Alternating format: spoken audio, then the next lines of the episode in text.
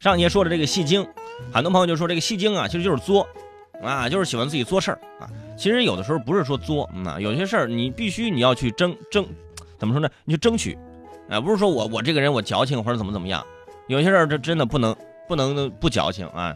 你比如说最近有一个这个婚庆公司啊，就说，哎，你们你们新娘是不是太太太矫情了？这这么什么要求你你们都都不满意啊？什么事儿呢？说安徽呀。合肥有一对新人呢，举办婚礼，呃，找了一家呃这个婚礼会馆，就婚庆公司，花了三万六千元布置了婚礼的礼堂，而这个婚礼现场呢，一看，哎呦，结果却像一个灵堂，舞台的布景呢，给大家形容一下啊，就是背景是一块就是白色的幕布，上面呢几片淡黄色的树叶的图案，灯光一打上去，这淡黄色压根儿就显不出来啊，不显色。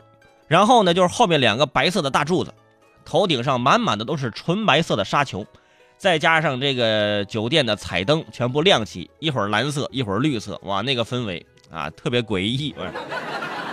我看完之后，我也觉得这像个灵堂，它不像个礼堂啊，就差一个黑色的拱门了。我跟你说。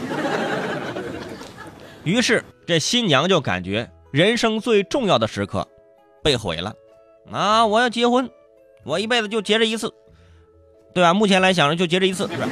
你看看，你给我弄的这个这这个样子，我这亲朋好友都嘲笑我啊，都就是捂着嘴在那笑啊，说我这个像灵堂啊，你你怎么办？你给我退钱，退钱你赔偿啊！目前双方啊还在一个协商当中。大家可以想象一下，结婚啊本来是多么高兴的一天，是吧？终于有人和我一起走进婚姻的坟墓了啊！你们这些暴尸街头的，你们要加油啊！但是啊，一和婚庆公司协商就开始犯了难。那些结过婚的朋友，你们想想是不是这么回事啊？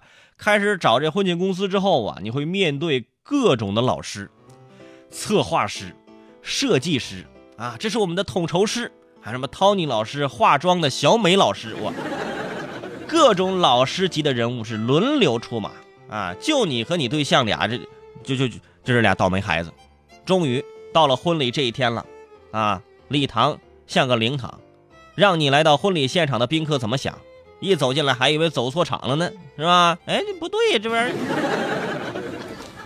以这种布置风格，啊，一看就知道这家婚庆公司啊，可能正处在业务的转型期，就是一个承上启下的过渡啊。之前可能是办葬礼的，啊，混合中世纪的欧洲婚礼和民国时期的葬礼。我们公司的目标就是胡搞乱搞。被打死拉倒嘛！这